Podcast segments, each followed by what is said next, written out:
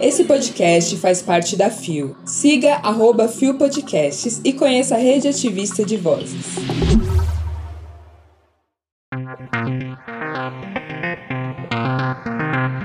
Itália terá que registrar criança com duas mães.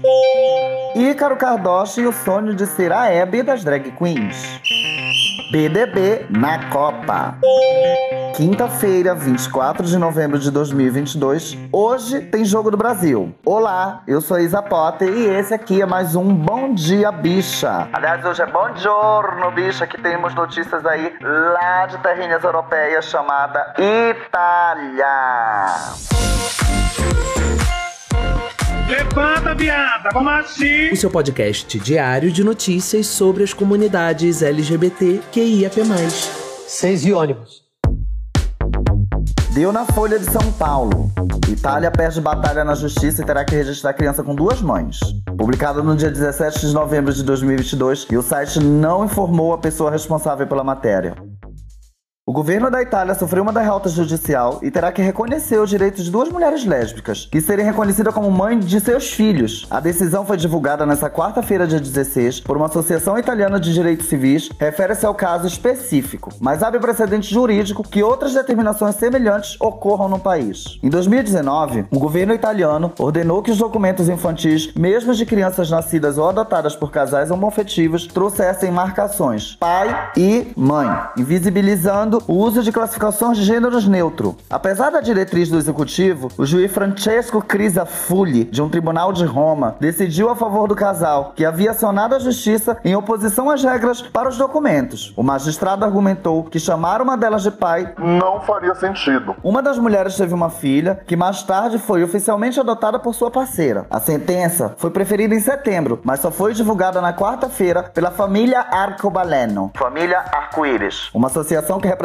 casais homoafetivos e promove assistência judicial. Até que a lei seja alterada, cabe à iniciativa dos indivíduos contestar as regras de identificação dos documentos. Disse Gícia Mondini, porta-voz da ONG. Segundo ela, há outros casos parecidos aguardando julgamentos nos tribunais italianos. O governo Meloni, porém, já se manifestou contra a decisão. Seu gabinete declarou por meio de um comunicado que estudaria o caso. Muito cuidadosamente. Devido ao que chamou de problemas óbvios de implementação.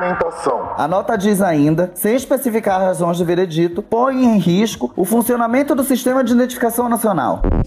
Esta dona Meloni, inclusive Meloni, é uma senhora. A Meloni, ela é, tipo, digamos, uma, um fragmento do governo brasileiro, do, do atual. E ela é extremamente homofóbica, transfóbica. Então, ver uma notícia dela, ela enfiando o rabinho entre as pernas. Tudo bom? Ai, que delícia! Eu, como já vivi na Itália, vocês sabem, eu vivi muito, presenciei muitas coisas ali. Perceber que esse governo, ou que algo está mudando naquele país, me enche o coração de alegria, porque afinal das contas eu ainda tenho muitos amigos e muitas amigas e muitos amigos por lá. Muito feliz com a notícia, viu? Sério. Deu no Terra Nós. Sou sobrevivente de resquícios medievais. Revela drag pioneira. Publicado no dia 21 de novembro de 2022 por Iran Justi.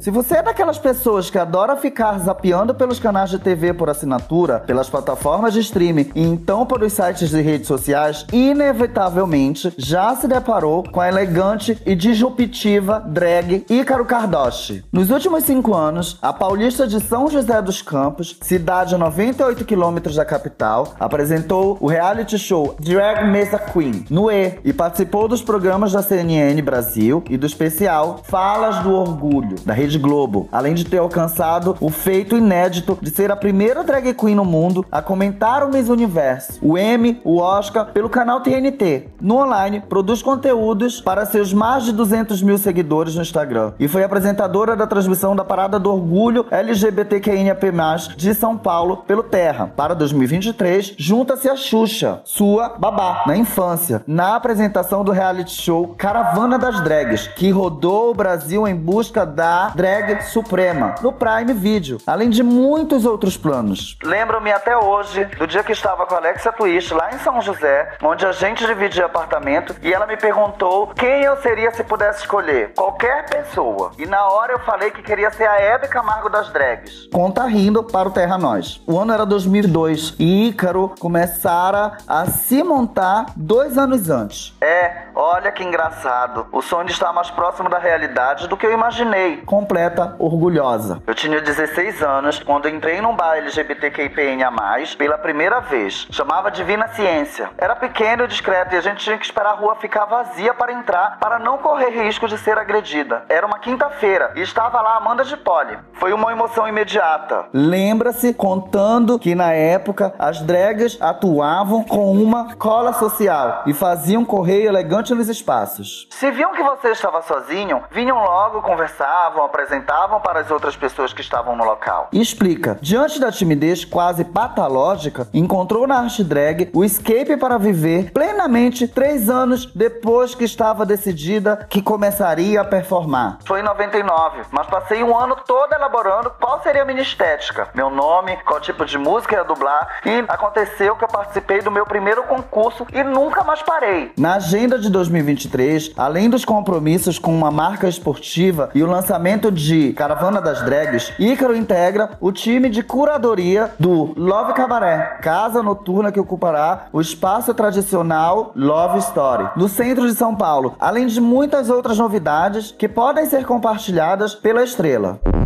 Meus amores, essa matéria tá um luxo, um luxo, um luxo, um luxo. O link tá aí na descrição, tá? Eu adoro os posicionamentos da Ícaro. A Ícaro é uma pessoa maravilhosa, super, super antenada com questões políticas, com tudo, fora a inteligência da drag, que olha, é de cair o Edi da bunda. Ah, querida! Eu venho acompanhando o trabalho dela desde que eu tava fora do Brasil, gosto pra caramba, e a gente vendo aí essa matéria com toda essa trajetória dessa drag maravilhosa aí que nós temos, que se tem uma coisa que o Brasil faz, meu amor, é drag queen boa. Você tá me entendendo? E a Ícaro não está por baixo. É uma pessoa que eu admiro bastante e amo tudo que ela faz. E aí, eu vou dar um conselhinho para vocês. Passem aí no link da descrição e lejam a matéria por completo, porque a matéria tá muito boa. Ela tá falando ali do pai dela alcoólatra, do lado dela esportivo, de quando ela jogava vôlei e outras modalidades. A matéria, olha, tá boa pra caramba. Eu, se fosse vocês, não perdia tempo e passava lá para dar uma lida, viu?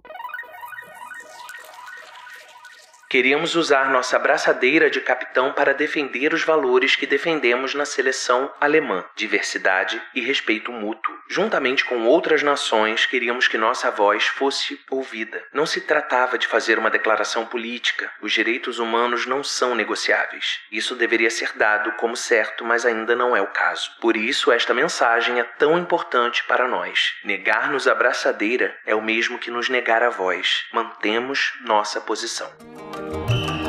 Olá, eu sou o GG e este é o BDB na Copa. Todas as terças e quintas eu vou estar aqui com você nesta coluna até o fim da Copa do Mundo FIFA Qatar 2022. E o quê?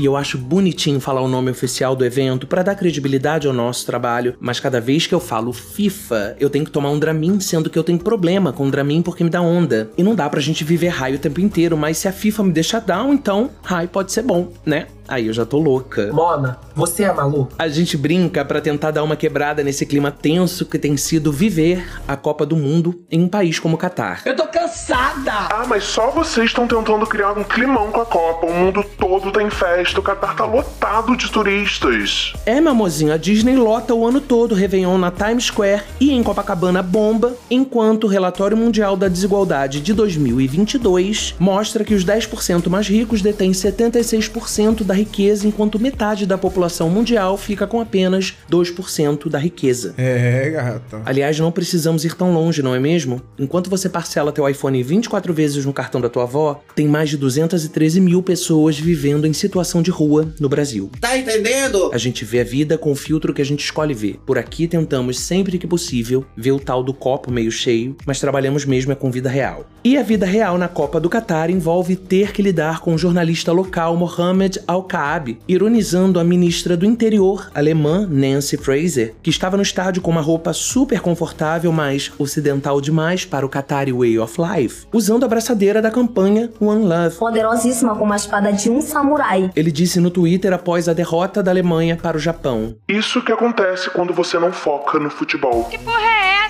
Mais vida real na Copa do Catar? Se dane, cansei. Kelvin Maciel, jornalista brasileiro que estava lá fazendo a cobertura, teve a bandeira de Pernambuco confiscada por autoridades locais, que acharam se tratar da bandeira LGBTQIA+, por ter um arco-íris. Pelo amor de Deus! Ele chegou a perder a credencial. Victor Pereira, outro jornalista brasileiro que estava no local no momento da abordagem, teve o celular confiscado e teve que apagar o vídeo que fez do ocorrido para ter o aparelho de volta. Ah, vai tomar no cu vocês, hein? Mas seguimos resistindo. Onan Rudá, criador de conteúdo, comunicador e fundador da torcida LGBT Tricolor, torcida LGBT+, do Bahia, e do Canarinhos LGBTQ+, coletivo de torcidas LGBTQIA+, tem reunido todas essas atrocidades LGBT mais fóbicas num fio no Twitter, que vai virar um relatório que o Canarinhos LGBTQ+, vai apresentar após a Copa.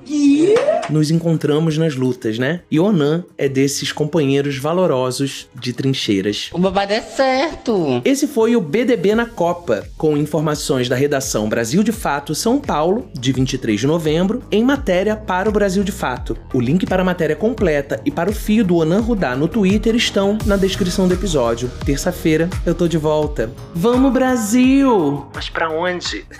Beijo. Chegamos ao fim de mais um Bom Dia Bicha. Mami Potter tá passando pra deixar aquele bom dia que eu sempre deixo maravilhoso. Vocês tenham, assim, uma quinta-feira, assim, de muita luz e que o Brasil ganhe a- a- o primeiro jogo, né, gente? Mas, tipo, é meio que estranho tá torcendo pro Brasil, tá tô vendo o jogo da Copa, mas porque, tipo, faz parte, eu sou brasileira, né, gente? Eu tô indignado! O Bom Dia Bicha tem identidade visual e edição e produção de Rod Gomes, idealização de GG, pesquisa de roteiro por Zé Henrique Freitas, que também apresenta juntamente com Nara Lívia, Rod Gomes, Isa Potter e Bia Carmo. O programa integra Fio Podcasts. Conheça os outros programas da Rede Ativista de Vozes. Não deixe de nos visitar e de nos seguir nas nossas redes sociais. Os links para as redes e para as matérias que você ouviu nesse episódio estão na descrição. Meus amores, na próxima quinta eu tô aqui e não se esqueçam aí de amanhã, sexta, também às seis da manhã, escutar o nosso Bom Dia Bicha e também compartilhar nas redes sociais de vocês. A gente ama, a gente adora. Vem, vem! Beijo, meus amores. Fiquem bem. Que vocês tenham um super dia lindo, maravilhoso, cheio de luz, cheio de paz e saúde, porque o resto a gente corre atrás, né, meu amor? A gente já sabe.